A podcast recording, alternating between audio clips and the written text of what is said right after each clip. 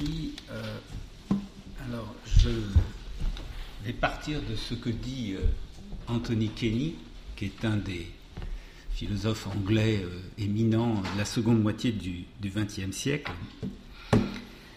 Et Kenny affirme que dans le christianisme, je le cite, il y a une tension entre deux attitudes, celle d'humilité et celle de foi. Les deux sont des vertus. La foi est une vertu, l'humilité en est une autre. Et l'humilité suppose ou supposerait de ne pas prétendre connaître plus que nous n'en sommes capables.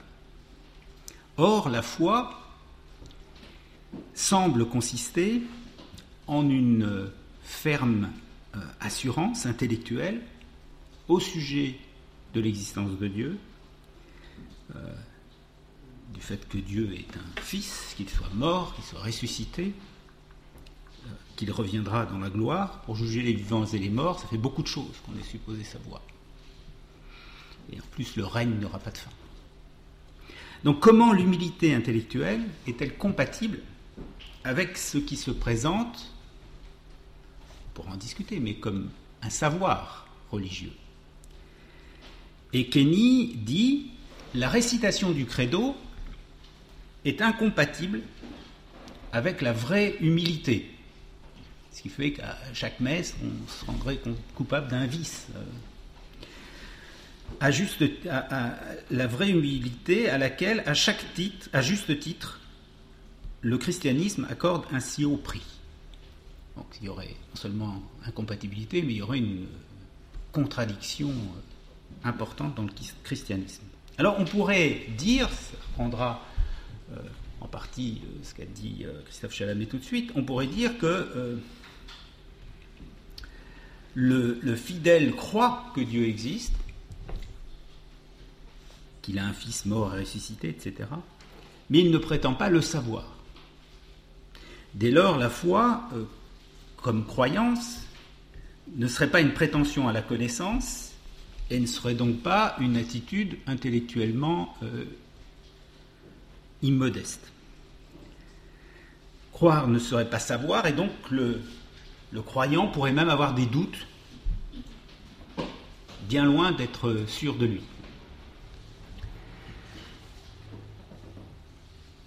D'un autre côté, celui qui récite le credo ne tient pas le contenu de la foi comme sujet à caution,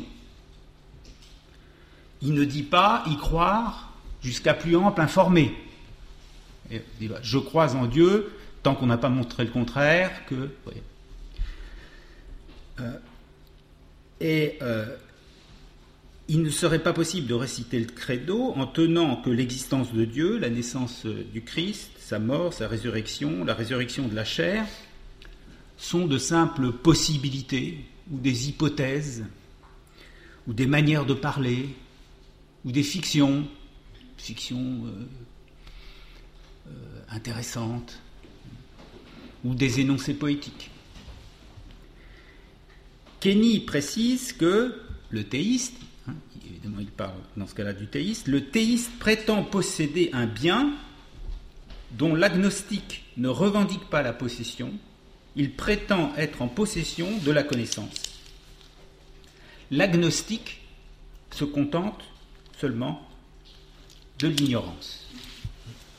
Donc l'homme de foi prétend, bon an mal an, disposer d'une certaine connaissance théologique, et c'est pourquoi, selon Kenny, se pose le problème de la compatibilité de la foi et de l'humilité. La foi rendrait finalement intellectuellement arrogant, ce qu'on dit souvent aux gens qui disent qu'ils ont la foi, sacrément arrogant. Et l'humilité intellectuelle devrait euh, nous en dissuader. Alors ce que je vais faire, c'est euh, contester ce diagnostic d'incompatibilité entre foi et humilité. Et à mon sens, Kenny a raison au sujet de la nature de la foi, en gros, mais il se trompe au sujet de l'humilité. Alors, euh, je vais commencer par expliquer,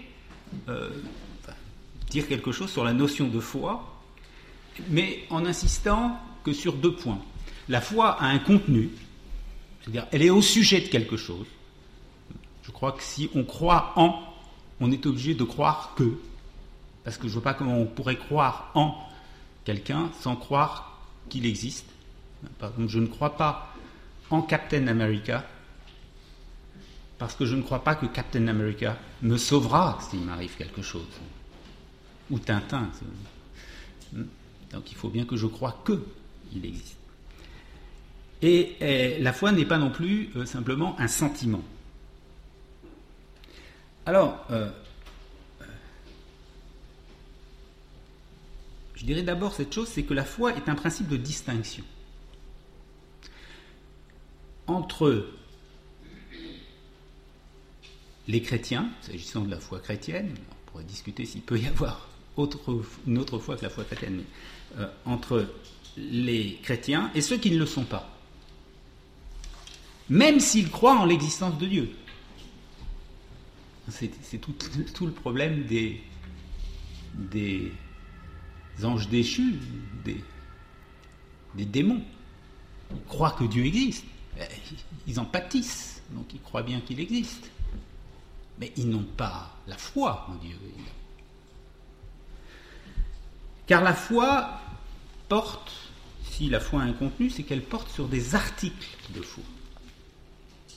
Elle a un contenu et il est donc aisé de dire ce que croient les fidèles. Dieu est un et trine, le Christ est Dieu, Jésus est Dieu, il s'est fait homme, il est né de la Vierge Marie. Ça tient finalement pas grand-chose. Et avoir la foi ne peut pas consister à croire autre chose. Ceux qui croient certaines propositions qui sont autant de dogmes, ont la foi, et les autres ne l'ont pas. C'est ce que dit, euh, si je comprends bien, saint Thomas dans le passage que je vous ai euh, euh, donné dans la, feuille d'accompagnement. Dans le symbole, le symbole des apôtres, le credo si vous voulez, on cherche à atteindre les choses même de la foi dans toute la mesure où s'y fixe l'acte du croyant.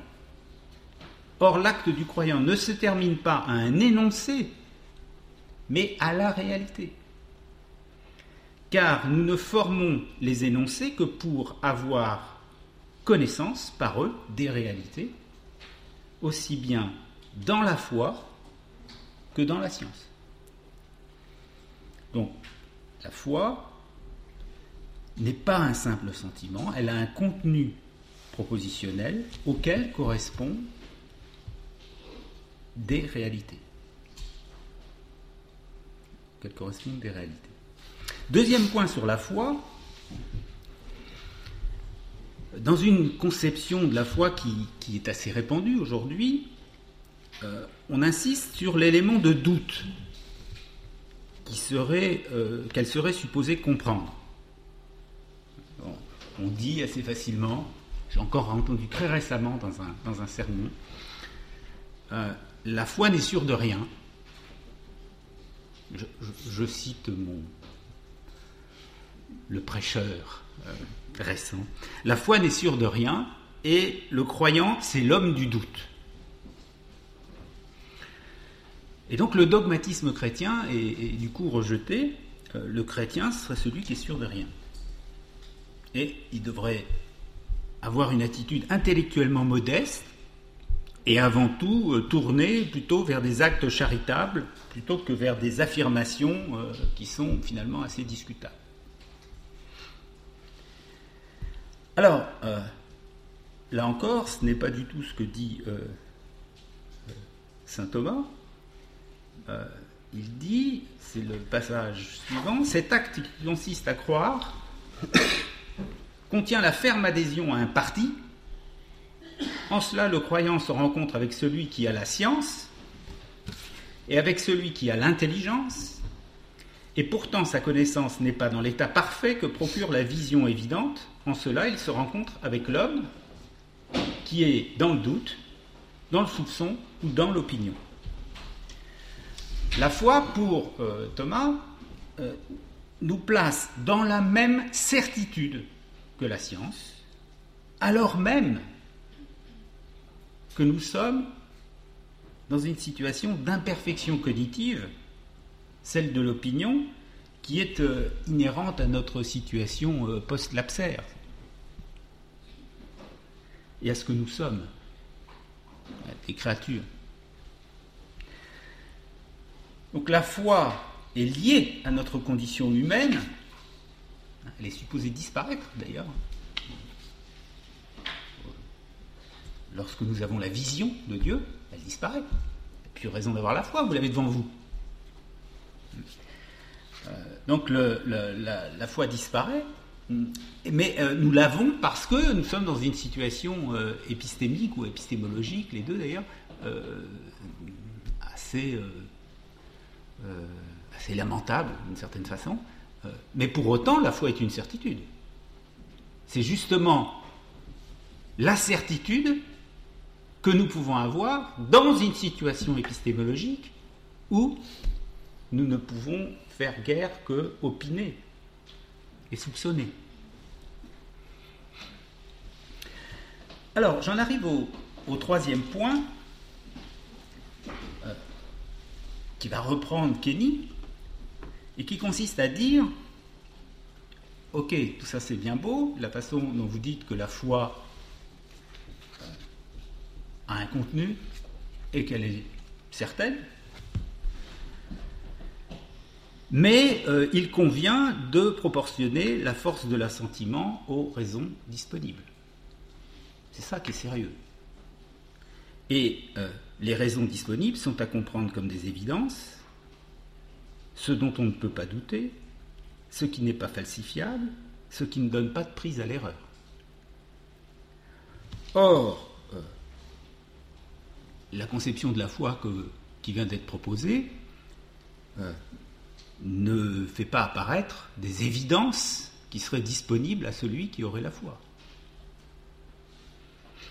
Et on pourrait comparer alors. On pourrait comparer le fait que je sois euh, tout à fait certain d'être à Metz en ce moment, même si euh, je sais bien, parce que je suis prof de philo, que je pourrais être en train de rêver, euh, que je pourrais être trompé par un malin génie, que je pourrais être un cerveau dans une cuve. À l'université de Lorraine, il y a certainement des cerveaux dans des cuves. Euh, et euh, que même mon esprit pourrait être compromis par une tromperie généralisée, etc. Mais, pour autant, je peux savoir tout ça, je crois que je suis à Metz et je ne le crois pas sur la base d'évidences disponibles. Je le crois euh, plus fermement que tout ce qu'on pourrait avancer contre cette croyance. Je le crois plus fermement. Je peux faire semblant de ne pas y croire, mais c'est tout ce que je peux faire. Et de la même façon, la croyance que Dieu est ressuscité ne repose pas sur des évidences le fidèle pourrait se trouver incapable de répondre à certains arguments avancés contre la croyance en la résurrection. Exactement comme je pourrais être incapable de répondre euh, à quelqu'un qui me dirait oui, a un malin génie, tu pourrais croire en ce moment être à Metz et puis pas du tout y être. Je pourrais ne pas avoir d'argument. Je crois d'ailleurs que ce ne serait pas facile de trouver un argument contre euh, ce que dit Descartes, enfin au moins un moment. Simplement, pour être intellectuellement respectable, la foi ne suppose pas des arguments imparables contre la croyance, par exemple, en la résurrection de Dieu. La foi raisonnable et rationnelle n'est pas fondée sur des raisons. Et la rationalité de la foi suppose que la croyance en la, en résurrection ne soit pas absurde que ce ne soit pas absurde de croire ça. Mais euh, cette foi n'a pas à être fondée sur des évidences ou des raisons acceptées aussi par l'incroyant. Alors, euh, je ne suis pas sûr qu'en disant cela, je parviendrai à convaincre d'aucune façon Kenny, qui dit, je cite, c'est le, texte est sur la feuille, je conclus alors mon enquête sur la rationalité de la foi de la façon suivante, la foi n'est pas une vertu, comme les théologiens l'ont affirmé, il va fort, mais un vice, à moins que certaines conditions soient satisfaites. L'une d'elles est que l'existence de Dieu puisse être rationnellement justifiée indépendamment de la foi. Deuxièmement, quels que soient les événements historiques invoqués dans la révélation divine, ils doivent être indépendamment établis, comme historiquement garantis. C'est ce à quoi s'attache d'ailleurs Swinburne. Indépendamment d'elle, indépendamment de la foi, à un degré déterminé par le type de documentation historique dont on dispose. Et Kenny dirait, tant que vous n'avez pas cela, eh bien, euh, c'est un vice. La foi est un vice, pas du tout une vertu. Et c'est un vice parce que, finalement, elle ne peut pas s'accompagner d'humilité intellectuelle. C'est un vice contre euh, la raison, contre l'intelligence. C'est un vice euh, d'orgueil et d'arrogance épistémique.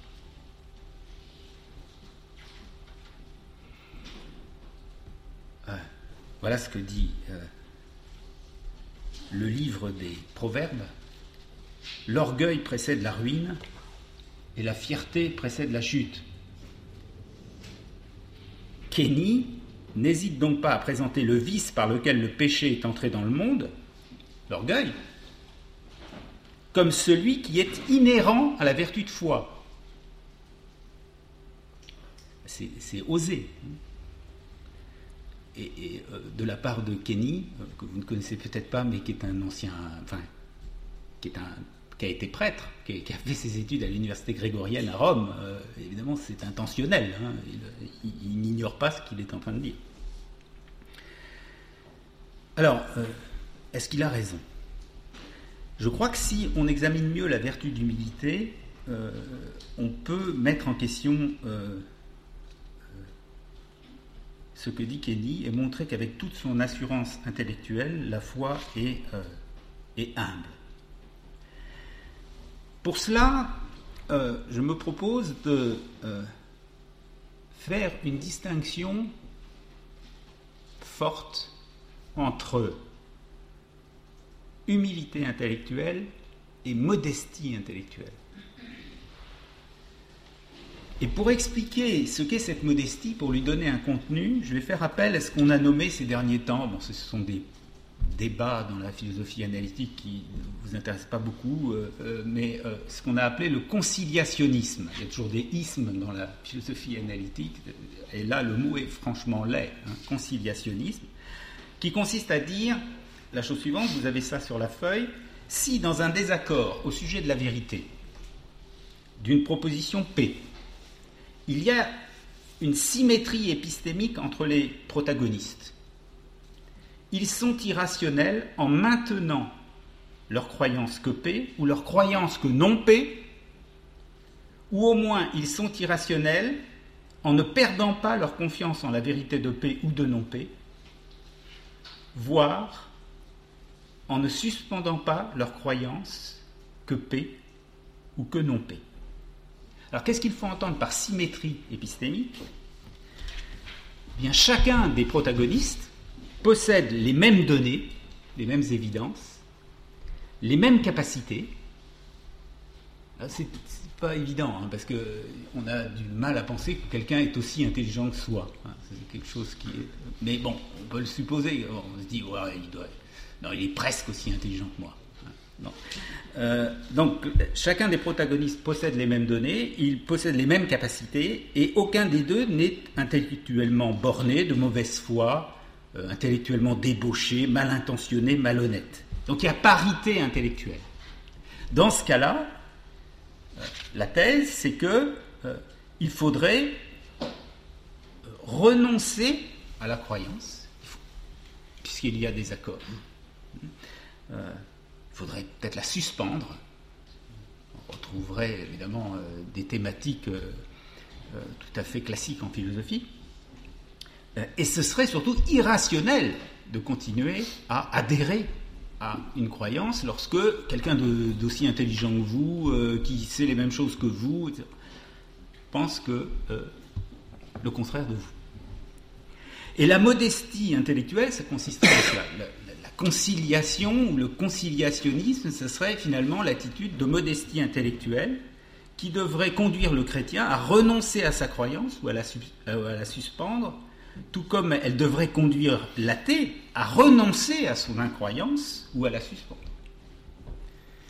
Celui qui s'en tire le mieux, finalement, dans ce cas-là, c'est l'agnostique, comme les Kenny, euh, puisqu'il a déjà renoncé, lui. Donc il, renonce à rien du tout, puisque euh, il ne tient pas tellement à adhérer.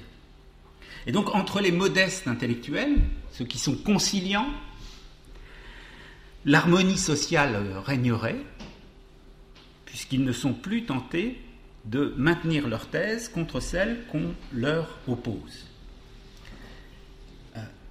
Si on accepte de définir l'humilité intellectuelle en termes de modestie intellectuelle, c'est-à-dire en termes de conciliation entre des euh, points de vue opposés, alors je crois que le diagnostic de Kenny, selon lequel vertu de foi et vertu d'humilité sont incompatibles, est correct. Dès qu'une personne contesterait aux fidèles qu'il ait pu recevoir par la grâce de Dieu des vérités révélées, l'humilité devrait conduire le fidèle à renoncer à cette prétention, euh, cette prétendue connaissance par la foi. Et maintenir sa foi comme ferme assurance en ce dont on a seulement une opinion, selon la définition de saint Thomas, contreviendrait alors à l'exigence d'humilité intellectuelle, c'est-à-dire de modestie. Seulement, et ce sera mon, cinquième point sur la page 2 de, de la feuille, je crois qu'il y a une autre possibilité de comprendre l'humilité intellectuelle, qui consisterait à dire, s'agissant de la foi, que l'humilité intellectuelle consiste à reconnaître sa dépendance à l'égard de Dieu comme source de la foi. L'humilité intellectuelle consiste à accepter de savoir, il s'agit bien d'un savoir, mais par l'effet de la grâce et recevoir la vérité comme un don. Et euh, voici deux citations qui vont dans cette direction. Saint Paul, personne ne peut dire Jésus est le Seigneur si ce n'est par l'Esprit Saint. Et puis, Saint Thomas, en général avec moi ça finit par Saint Thomas, la vertu de l'homme ordonnée au bien, qui est mesurée selon la règle de la raison humaine, peut être causée par des actes humains, en tant que ces actes procèdent de la raison, sous le pouvoir et la règle de laquelle se réalise le bien envisagé. Au contraire, la vertu qui ordonne l'homme au bien mesuré par la loi divine, et non plus par la raison humaine, cette vertu ne peut être causée par des actes humains dont le principe est la raison. Mais elle est causée en nous uniquement par l'opération divine. Et c'est pour définir cette sorte de vertu que saint Augustin a mis dans sa définition de la vertu. Dieu l'opère en nous sans nous. Donc la vertu de foi ne s'oppose pas à la vertu d'humilité ainsi comprise, et même ne serait-ce pas la même vertu Ou au moins deux vertus parfaitement connexes Ce que dit Saint Paul, c'est que la foi consiste à laisser le Saint-Esprit opérer en nous. L'humilité, dans ce cas-là, ça consiste à ne pas faire obstacle à cette action de Dieu en nous. Et ce que dit Saint Thomas, c'est qu'une vertu, au sens strict, autre chose qu'un habitus. Une vertu, c'est toujours ce que Dieu opère en nous, sans nous. Parce que ce n'est pas nous qui nous rendons meilleurs.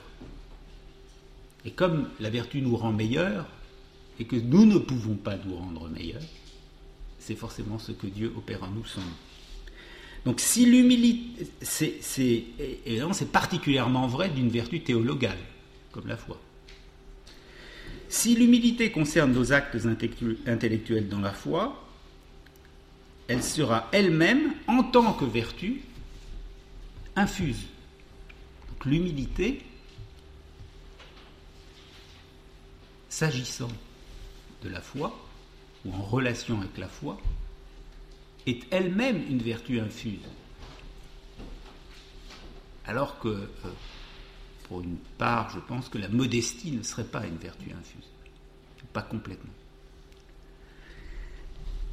Et donc l'humilité, s'agissant de la foi, n'est pas acquise par des moyens qui sont euh, proprement euh, humains. Sixième point, à la thèse que je viens de proposer, ça m'est déjà arrivé de la proposer ailleurs, en général personne ne l'accepte, euh, c'est rare, et on me fait euh, l'objection euh, suivante. Présenter la ferme assurance de l'homme de foi comme une attitude humble, tout en reconnaissant qu'elle n'est pas fondée sur des raisons et suppose une intervention du Saint-Esprit, c'est quand même un peu gros. C'est pousser un peu le bouchon trop loin. Euh, et celui qui prétendrait savoir quoi que ce soit en affirmant que cela lui a été révélé euh, ferait preuve d'un aveuglement volontaire ou euh, une forme de, je dirais, sacré culot. Et donc, ce serait Kenny qui aurait raison. Et on dit, oui, mais alors, c'est trop facile. Vous dites que l'humilité intellectuelle, elle nous vient comme la foi, euh, l'intervention euh, du, Saint-Esprit, et donc ça, vous éliminez en quelque sorte euh, les arguments de Kenny de cette façon. Ma réponse est double. D'abord, je crois que cette objection reviendrait finalement à contester la légitimité épistémologique de la foi en tant que telle. Euh, finalement, c'est revenir à l'objection évidentialiste, sous une autre forme.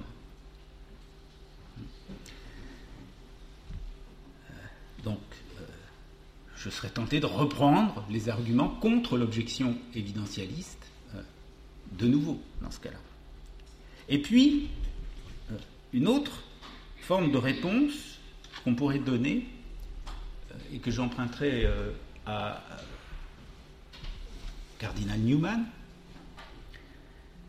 c'est que l'absence de, je dirais, d'évidence ou de preuve euh, serait, euh, euh, intellectuellement vicieuse à une condition. Si elle était aussi une prétention à l'infaillibilité.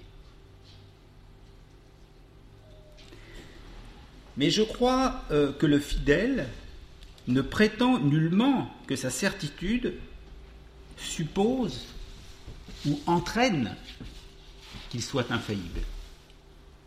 sa ferme assurance ne suppose pas, ferme assurance de la foi, la certitude de la foi, ne suppose pas l'infaillibilité.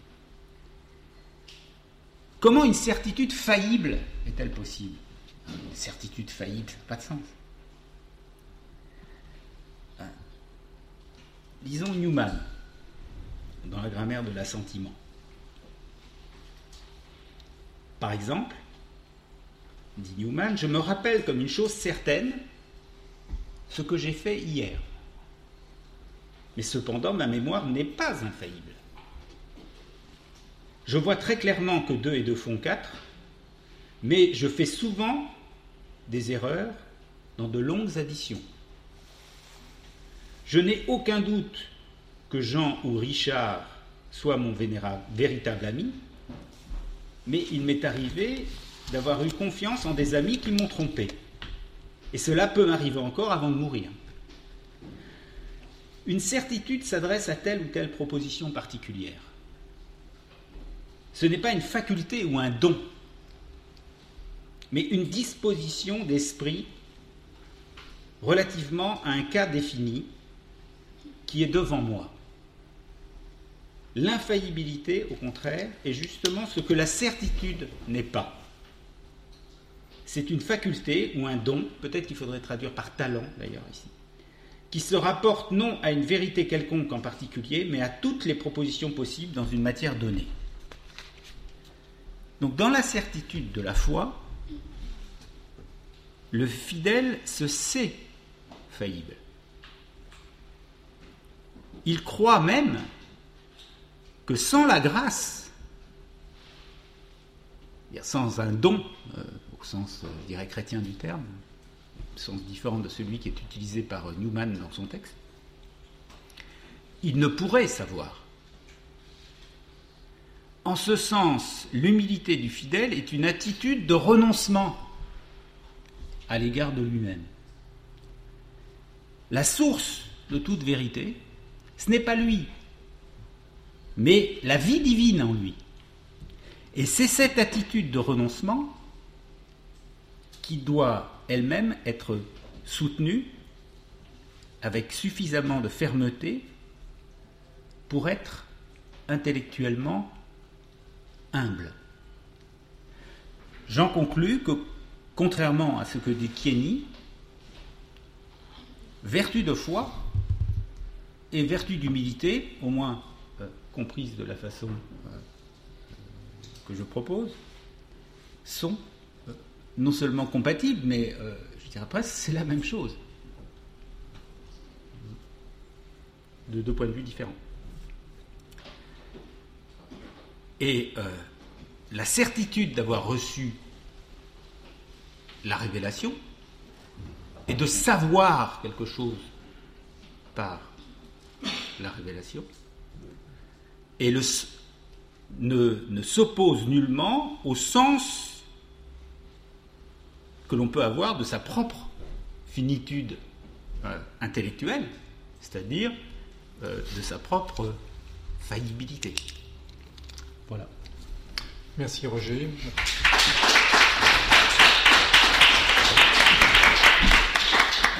Première question.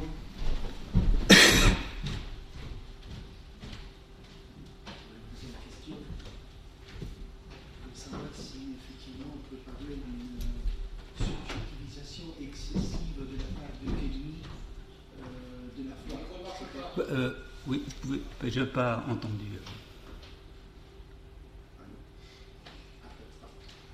Je voulais poser la question, je voulais savoir si on pouvait parler, dans le cas de Kenny, d'une euh, excessive subjectivisation de la foi. C'est-à-dire, on a l'impression que. Euh, personnellement, j'ai l'impression qu'il nous ramène à des positions euh, prétomistes. C'est-à-dire qu'avec saint Thomas, si j'ai bien compris, il y avait un équilibre. On avait atteint un équilibre entre la raison naturelle et la foi. Et là, on a l'impression que la foi est, euh, comment dire, englobée dans des catégories euh, rationnelles, c'est-à-dire euh, une attitude, si on a la foi, une attitude, on peut avoir une attitude d'humilité ou une attitude d'arrogance. Alors que justement, la réponse, si j'ai bien compris, on l'a sous les yeux avec les textes de saint Thomas et les textes de saint Paul, il y a une désubjectivisation de, de la foi, dans le sens que la foi est un don, et donc, euh, euh, il y a une acceptation de, ces dons qui est fait par la grâce. Et donc, euh, appliquer des catégories rationnelles comme l'humiliation, pardon, l'humilité ou l'arrogance par rapport à la foi me semble un peu excessif. Oui, Kenny connaît extrêmement bien saint Thomas. Hein, c'est un des plus grand spécialiste de Saint-Thomas euh, et traducteur. Euh, euh. Non, je crois que Kenny là défend une position assez classique disant la connaissance suppose quelque chose qui est de l'ordre d'évidence, et puisque ça manque, il faut compenser par une, forme de certitude qui est excessive, qui, va au-delà de ce qui nous autorise, euh, euh, disons, la, rationalité la plus ordinaire. Hein. je pense que c'est euh, une position, je dirais, quasi loquienne, qui défend quelque chose de ce, de ce genre-là, hein, simplement, qu'il défend. C'est pour ça qu'il est conduit à parler d'orgueil ou d'arrogance. Euh, et, ce qu'il a voulu, ce qu'il veut mettre en évidence dans, l'article euh, Face, Pride and Humility, euh, c'est simplement que, voilà, ce qui l'amuse, parce qu'il y a un côté facétieux, c'est de dire, bah, c'est pas très facile d'avoir comme que dans le christianisme, il y ait deux vertus, la vertu de foi et la vertu d'humilité. Ça n'a pas l'air de marcher ensemble quand même bien. Euh, d'humilité intellectuelle en tous les cas. Euh, ça n'a pas l'air de fonctionner ensemble. Donc ce qu'il veut juste montrer, c'est un aspect contradictoire de la doctrine, euh, je dirais chrétienne en général, auquel il, fait un sort. Mais à mon sens, en, en, ne développant pas assez ce que pourrait être l'humilité intellectuelle du fidèle, du croyant, de, l'homme de foi au moins. Euh, oui, deux, questions. Euh, les, deux conditions que pose Kelly pour euh, rendre vertueuse la foi sont évidemment hyper évidentialistes et non excessives. Mais est-ce que néanmoins tu ne considères pas que on pourrait les, amoindrir, les rendre plus modestes et dire au fond, pour que la foi soit une vertu, il faut, et, non pas un vice épistémique, il faut au moins que l'inexistence de Dieu ne soit pas rationnellement démontrée, sinon je crois dans la. Ah. Euh, c'est très romantique, mais dans ce cas-là, on peut croire que la pédophilie est un acte merveilleux, etc. Ça devient très dangereux moralement. Et euh, deuxièmement, que les événements historiques impliqués dans cette relation ne soient pas démontrés faux. Est-ce que tu hmm. acceptes Oui.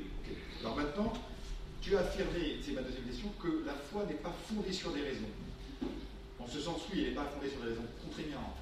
Mais, c'est une question de fait. Il y a telle personne qui a la foi et qui est arrivée à cette foi en s'appuyant sur les motifs de crédibilité, là où telle autre personne n'en a pas eu besoin. Mm. Et pour reprendre l'exemple canonique de la foi dans la résurrection. Les premiers témoins et les évangiles et les récits c'est ce que nos yeux ont vu, ce que nos mains ont pu Alors, ou bien c'est des fictions, Jésus n'a pas existé, c'est juste l'amour qui est en nous, c'est la psychologie peut-être, de, mythologie jusque-là. Ou bien, effectivement, il y a des faits et les premiers témoins sont des témoins oculaires et ils croient sur la base d'une évidence, mais d'une évidence scientifique, tout comme toi tu crois que tu es à messe aujourd'hui. Hmm. Je crois aussi dire que tu es à messe, je crois que je suis à messe, tous les deux, sinon à la messe, du moins à messe. Donc, je veux dire, là, tu ne peux pas euh, euh, refuser que la foi dans la de Christ est d'abord fondée sur ces raisons qui sont des raisons ordinaires de crédibilité de nos sens Ma réponse, c'est que euh, je suis tout à fait d'accord que la croyance en l'existence de Dieu, la croyance dans euh, la le fait que Jésus est ressuscité, la croyance est fondée sur des raisons. Pas la foi. Pas la foi. C'est différent. Parce que je pourrais le croire sans avoir la foi. C'est le drame de tas de gens, je pense. Donc le, euh, euh, le euh, c'est comme tu le sais, je n'ai aucun doute sur le fait que ces croyances-là ont des justifications très très solides et que, par exemple, euh, il y a une sous-estimation absolument invraisemblable des, preuves classiques de l'existence de Dieu, même dans, je dirais, l'enseignement de la philosophie aujourd'hui. Quand on les expose correctement à des étudiants qui sont qui n'ont jamais entendu parler de tout ça, ce qui les frappe, c'est où est l'erreur? Parlez d'apologétique, ils disent où est l'erreur? Mais alors, pour... Euh, est-ce que vous pouvez nous dire pourquoi, en fait, c'est faux? Parce qu'ils ne trouvent pas où c'est faux. Et, vous êtes obligé de leur dire, regardez, euh, voilà, on pourrait contester ça. Donc elles ont euh, une, force qui est beaucoup plus importante que ce qu'on dit la plupart du temps, ou ce qu'on a dit pendant très longtemps. Mais euh, toi comme moi, on a exposé l'argument ontologique devant des étudiants qui trouvaient que ça marchait pas si mal, mais qui pour autant, à la fin, se mettent pas à genoux. Quoi. Donc le, je fais une différence forte entre croyance et foi. Merci Roger pour ton bel exposé, un exposé de Roger Cuivet, on se connaît depuis longtemps, je toujours intéressant. Mais il me semble, j'ai été frappé dans ton développement au début, dans ton dialogue avec Kenny, il me semble qu'il y a une ambiguïté que tu as, alors, ou alors j'ai mal entendu, mais que tu as laissé un peu traîner quand tu as interprété la deuxième proposition de Thomas. Cet acte qui consiste à croire contient la ferme adhésion à un parti. En cela, le croyant se rencontre avec celui qui a la science et avec celui qui a l'intelligence, et pourtant sa connaissance n'est pas dans l'état parfait que procure la vision évidente. Et tu as dit, euh, juste après, tu as dit, vous voyez, euh, c'est la connaissance d'un savant aussi. Moi, il me semble que je, le comprends un peu autrement, c'est-à-dire que s'il s'agit d'une connaissance, c'est un autre type de connaissance. Et je pense que c'est la question autour de la foi qui sent un peu déjà nos, réflexions depuis tout à l'heure. Mais c'est un autre type de connaissance. Euh, ferme adhésion, c'est l'attitude qu'accompagne toute connaissance sur elle-même mais c'est pas la même, et tu donnais la raison. Tu disais que la source de cette connaissance est dans l'intériorité, l'ouverture de l'intériorité qui suppose l'acte d'humilité par laquelle j'accepte de recevoir la source d'un savoir d'un autre que de moi-même. C'est pas moi qui construis. Le, et, du coup, euh, on pourrait, moi il me semblait, moi je m'étais dit, mais on peut répondre à Kenny qui évidemment, comme évidemment il fallait s'y attendre, dit, puisque c'est un savoir, il renvoie à l'enquête historique. Faites l'enquête historique, et puis là, vous verrez si vous pouvez corroborer ce que vous dites. Or, précisément, ce n'est pas l'enquête historique. Donc moi, je me demande s'il n'y a, a, pas une ambiguïté là-dessus que tu levais, en quelque sorte, à la fin, mais qui vient de ce que ce, savoir n'est pas le même type de savoir que nous construisons, euh, euh, que nous pouvons construire tout à fait par nous-mêmes, c'est-à-dire par les, forces suffisantes dont la raison dispose.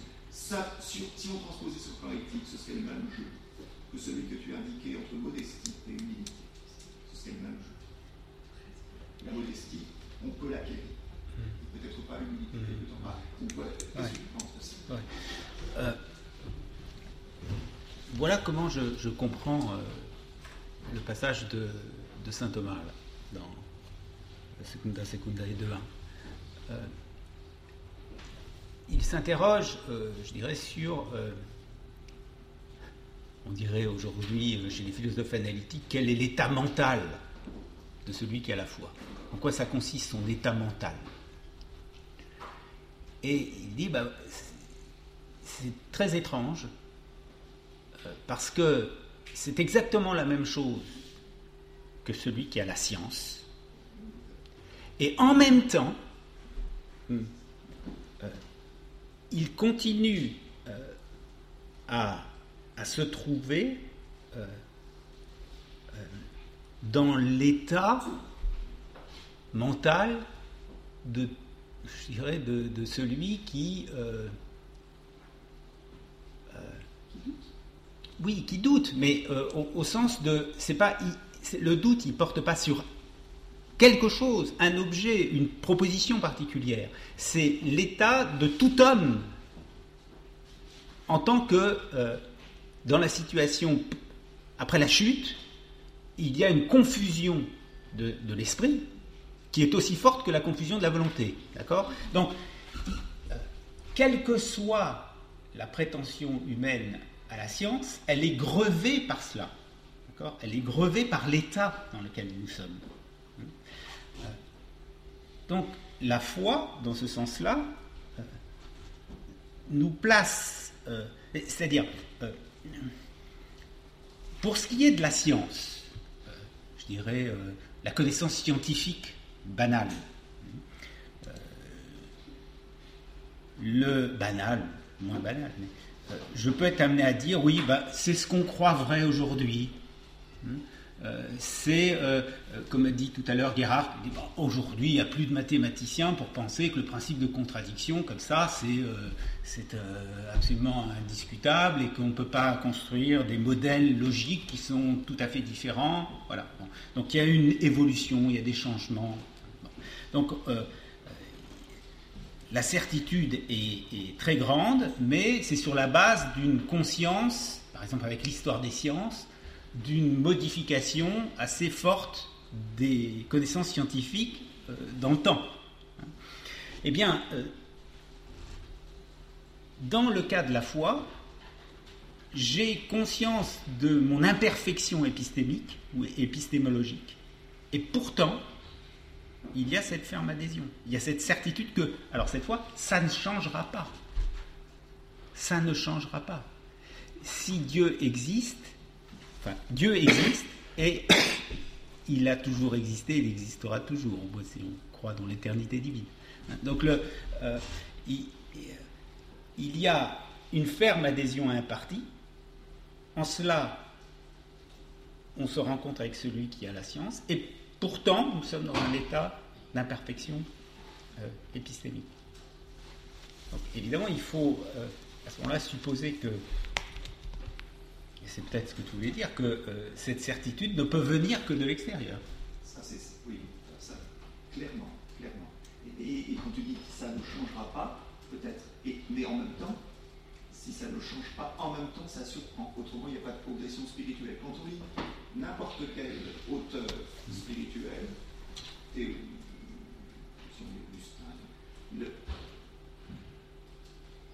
la façon de recevoir ce qui est reçu de Dieu, fait petit à petit changer la perception et la compréhension qu'ils ont de Dieu. Et pourtant, c'est dès le début une seule et même chose. Euh, de ce point de vue, il y a d'ailleurs une analogie avec euh, scientifique. C'est toujours une seule et même chose, cependant constamment corrigée. Mais euh, pour, reprendre quelque chose qui a été dit par Christophe, c'est je, serais euh, plus soupçonné à l'idée euh, d'une rationalité propre à la religion, propre à la foi. Et ça, je crois que c'est pas thomiste. La, raison est une. et, c'est la même raison, mais puisqu'elle est orientée autrement par le principe auquel elle a, a consenti à accueillir, eh bien c'est bien la même raison, ça ne peut pas être une autre raison. C'est bien la même raison, mais elle ne produit, produit, pas la même chose. Oui, euh, encore sur la définition, la définition de la foi. Euh, donc, euh, on a dit que la foi disparaît dans la vision béatifique, mais d'après 1 Corinthiens 13, la foi demeure avec l'amour et l'espérance. Donc, est-ce qu'il n'y a pas une, conception non pauline de la foi qui oriente cette oui. Euh, euh, elle disparaît au sens de ce qu'est la foi de celui qui n'a pas la vision. Elle ne peut pas se maintenir euh, en présence de Dieu. Elle ne peut pas se maintenir sous la forme de, de, je dirais presque, L'espérance se maintient aussi, mais elle change complètement de nature quand même. Hein, euh, la vision change tout.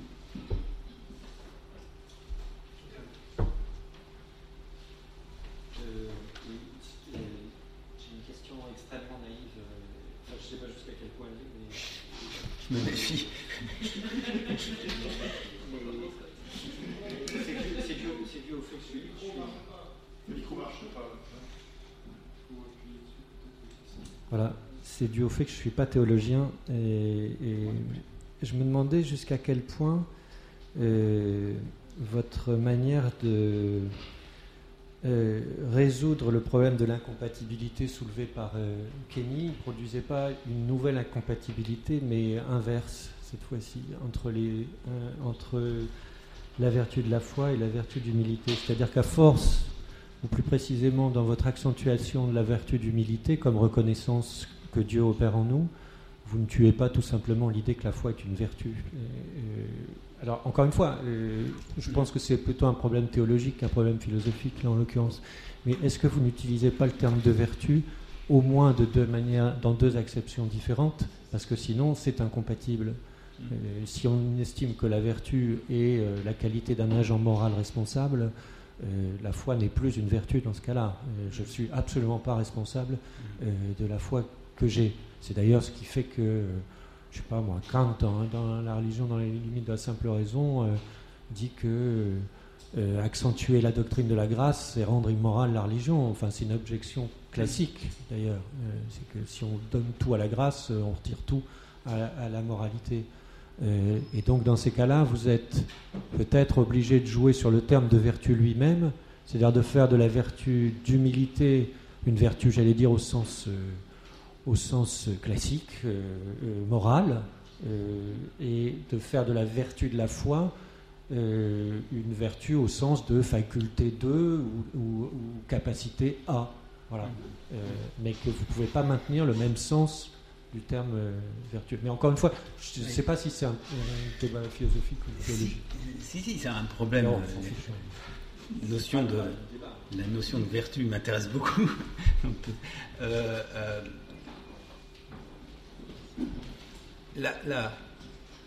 telle que je l'ai euh, proposée, la vertu d'humilité devient une vertu infuse. Donc une vertu euh,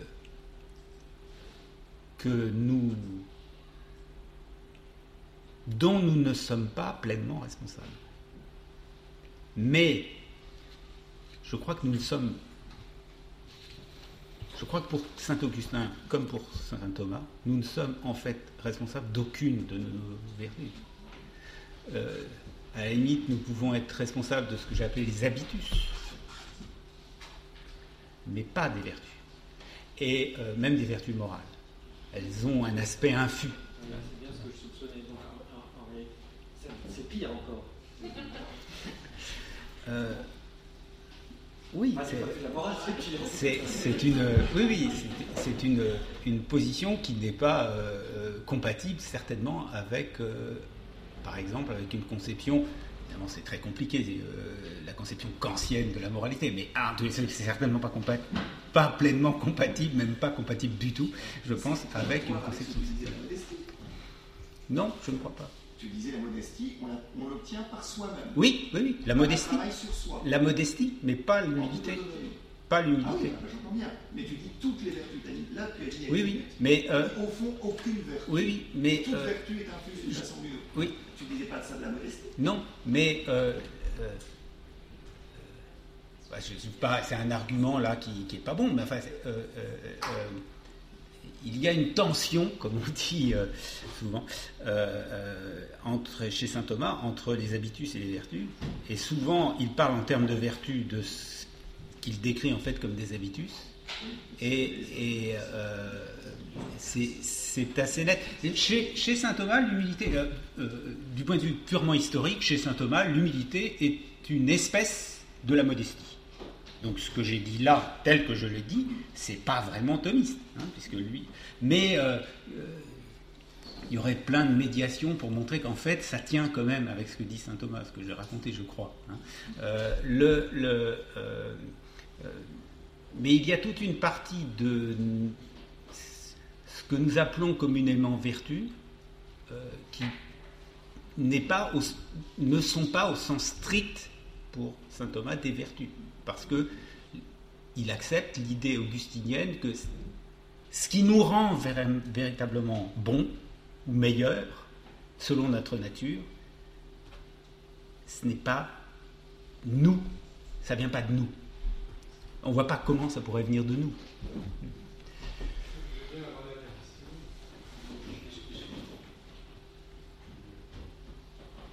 Oui, j'ai une question sur, à propos de saint Thomas, justement qui est un peu liée à la question précédente sur la vertu. J'ai l'impression que la présentation euh, de l'acte de foi chez Thomas euh, minimise quelque chose qui est déjà très faible chez Thomas, qui est le rôle de la volonté. Mmh. Euh, parce que c'est l'engagement du croyant qui vient aussi pallier au déficit de l'évidence chez Thomas. Et, et, même, et, même, si on s'en tenait à la puissance Thomas, il est quand même très bizarre, parce que l'objet de la foi, c'est la vérité. Mmh. Et le, le, motif de la foi, la raison formelle, c'est parce que Dieu l'a révélé. Et c'est très bizarre de, de, tenir ça en le séparant totalement de la question euh, du motif de l'action volontaire, qui est le bien, et donc de Dieu connu par, comme, comme amour. Et, et c'est tellement bizarre chez Thomas qu'à un moment, quand il se pose la question euh, de ce qu'est la foi pour le pécheur, pour un chrétien qui commet ce qu'il appelle un péché mortel, il dit ben, Dieu vient, infuse une autre vertu. Euh, parce que ça reste une vertu. Mais ça n'est plus une foi formée, mais une foi Ça devient très bizarre. Ouais. Si à chaque fois que ce soit une, une vertu d'origine divine, il faut que Dieu change la vertu infusée dès lors que euh, l'humain a commis un péché mortel. Donc c'est déjà très très minimisé. C'est dans la question est-ce que la foi informe et la foi formée sont numériquement Et c'est déjà très bizarre chez Thomas, mais, mais dans ton exposé, on n'entend plus du tout parler de volonté. Non, non. Euh, euh,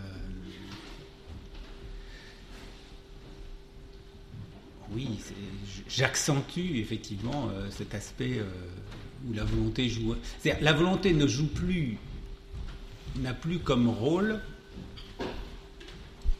que euh, la volonté de ne pas résister. Et il me semble souvent chez saint Thomas, c'est ça que la volonté fait. Elle, elle, elle empêche, ou elle, oui, elle, évite la résistance. Euh, mais elle, n'est pas positive.